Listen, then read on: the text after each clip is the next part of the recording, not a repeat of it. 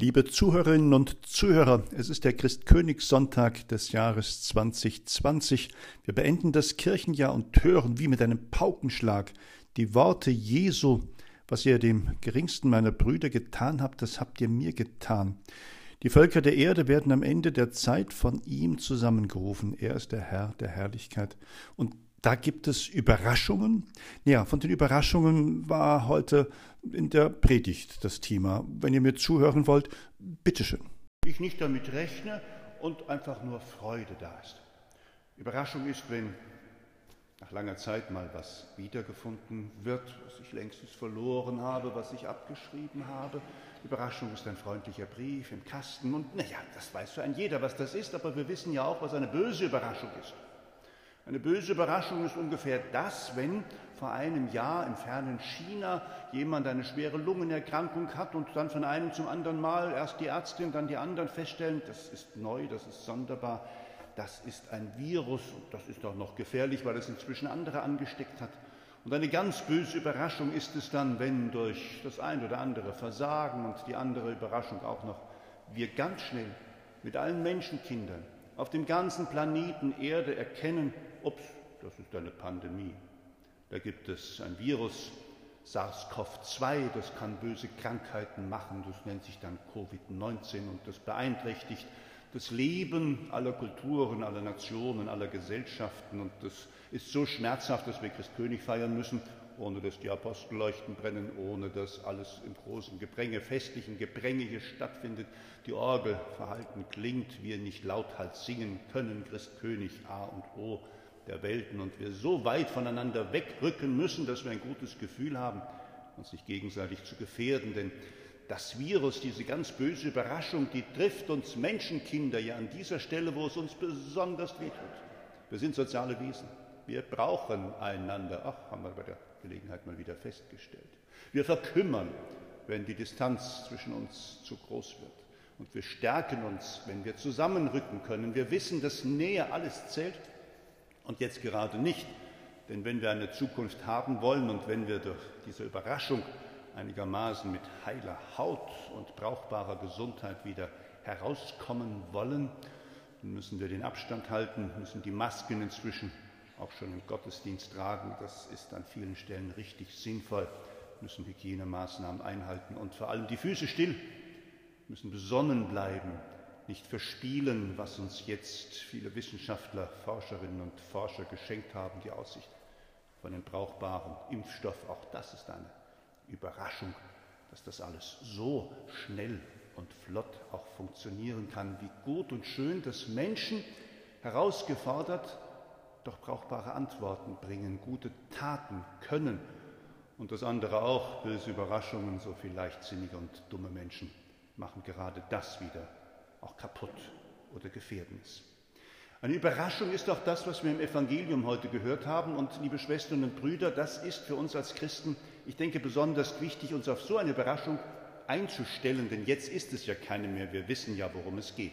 Wir wissen, dass es so ist, dass am Ende der Zeiten der Menschensohn in seiner Herrlichkeit und alle Engel mit ihm kommt. Dass er Platz nimmt auf seinem Thron, Überraschung, es ist doch einer Chef. Da ist doch einer, der die Macht hat. Überraschung. Und er lässt sie alle antreten. Da gibt es keine Ausnahme. Da kann man nicht irgendwie Anwälte losschicken und sagen, stopp, es gibt eine Fristverlängerung. Da kann man keine Ausrede fabrizieren, wie man das so gerne macht, und sagen, nö, nö, nö, nö, nö, nö, mal langsam, mal langsam. Alternativmeinung einholen. Nein, der Herr kommt, seine Stunde, die wir nicht kennen, er kommt gewiss, und er ist da und er lässt sie, die Völker der Erde, die Kulturen und Nationen, antreten.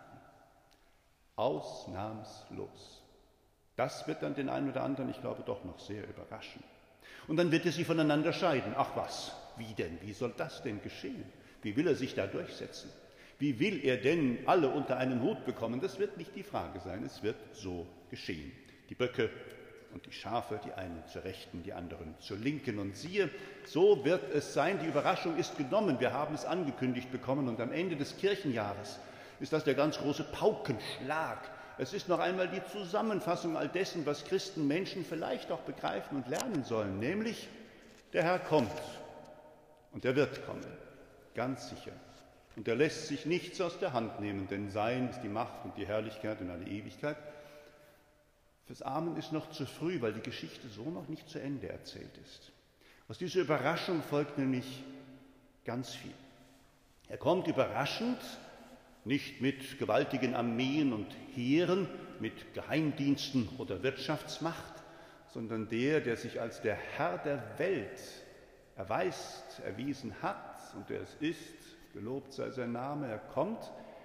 Schön, dass wir, Frau Claire, aus dem Alten Testament das Hirtenbild hören durften. Er kommt wie so ein Hirt, einer, der sich sorgt und müht, der die verlorenen Tiere suchen will, der die Vertriebenen zurückbringt, der die Schwachen wieder stark macht, der die Fetten und auch die Starken behütet, das heißt mal eher beschwichtigt, der ihnen allen ein guter Hirt sein. Er kommt wie ein Hirt, der seine Menschen nicht verlässt. Er kommt als ein Hirt, vielleicht im Gewand eines Forschers, der Tag und Nacht nicht müde wird, endlich etwas zu erfinden, was den Menschen gut tut und sie rettet.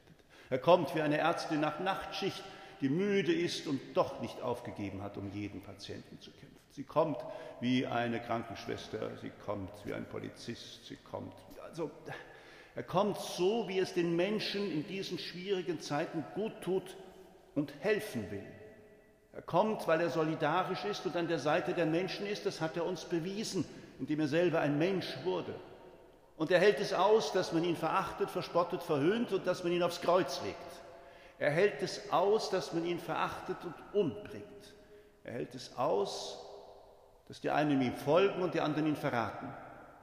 Er hält es aus, dass Menschen durch ihn gestärkt werden und dass sie durch ihn Trost empfangen und Kraft und Zukunft, weil er der Hirt ist, der Hirt seines Volkes. Ich bin es, so äußert sich Gott. Und wenn wir in das, was wir von Jesus Christus wissen, seine Gleichnisse, Geschichten und seine Erlebnisse hineinschauen, wissen wir, was gemeint ist. Unendlich viel Barmherzigkeit, unendlich viel Zärtlichkeit, unendlich viel Mitmenschlichkeit, unendlich viel Solidarität.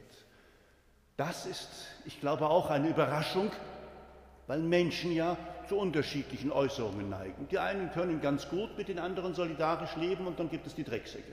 Dann gibt es die, die auf Kosten anderer alles machen, die sich alles herausnehmen, die man überhaupt nicht bremsen kann, die man überhaupt nicht im Zaum halten kann, die sich in Gier und Reichtum und Machtgelüsten gefallen und kein Ende darin sehen wollen, es sei denn irgendwann, sagt der Herr der Welten, es ist gut, Abschlussbericht schreiben, Sarg und festliches Begräbnis.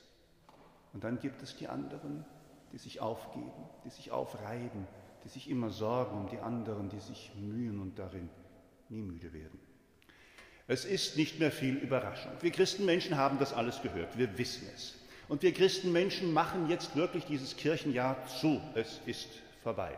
Wir können noch mal zurückblicken, wir können uns noch Gedanken machen, aber vor allem dürfen wir jetzt, weil überraschenderweise bald Weihnachten ist, genau diese Perspektive einnehmen. Denn nachdem der Herr der Welt so sich geäußert hat und uns so erschrecken will, dass wir aufwachen, kommt eine Botschaft, die unwahrscheinlich tröstlich ist. Nämlich bald werden wir, ich weiß noch nicht wie, in dieser Kirche, so richtig wissen wir auch noch nicht wann, unter welchen Umständen, aber dennoch sagen dürfen, Christ, der Retter, ist da. Ein kleines Kind in der Krippe wird eine Hoffnung sein für alle Völker der Erde, für alle Nationen und Kulturen und für mein Herz. Gott verlässt uns nicht. Er ist so nahe bei uns, dass uns Menschen warm ums Herz werden darf. Dass wir die Knie beugen dürfen und uns tief hinabneigen und sagen, Herr, ich will dein Kind sein, deine Tochter und dein Sohn. Ich will mein Geschick und mein Schicksal, meine Zukunft und alle meine Träume und meine Enttäuschungen und Verletzlichkeiten zu dir bringen. Mach das Beste daraus. Mach das Beste aus deinem Kind. Ich will hoffen und vertrauen. Wie erlösungsbedürftig wir Menschen sind, ich glaube, das spüren wir in diesen kalten Novembertagen dieses Pandemiejahres in ganz besonderer Art und Weise wie wir angewiesen sind auf den Nächsten. Ich glaube, wir haben es bald alle kapiert. Dass wir nicht mürbe und müde werden, das dürfen wir einander sagen. im Vertrauen darauf, dass der Herr der Welt, Christus Jesus, der Herr und der Hüter seines Volkes, unser Bruder und Meister, uns nie verlässt. Gesegnet sei er, der da kommt im Namen des Herrn. Gesegnet sei das Reich unseres Vaters David, das nun kommt. Ihm sei alle Ehre, Lobpreis und Herrlichkeit, jetzt und in Ewigkeit.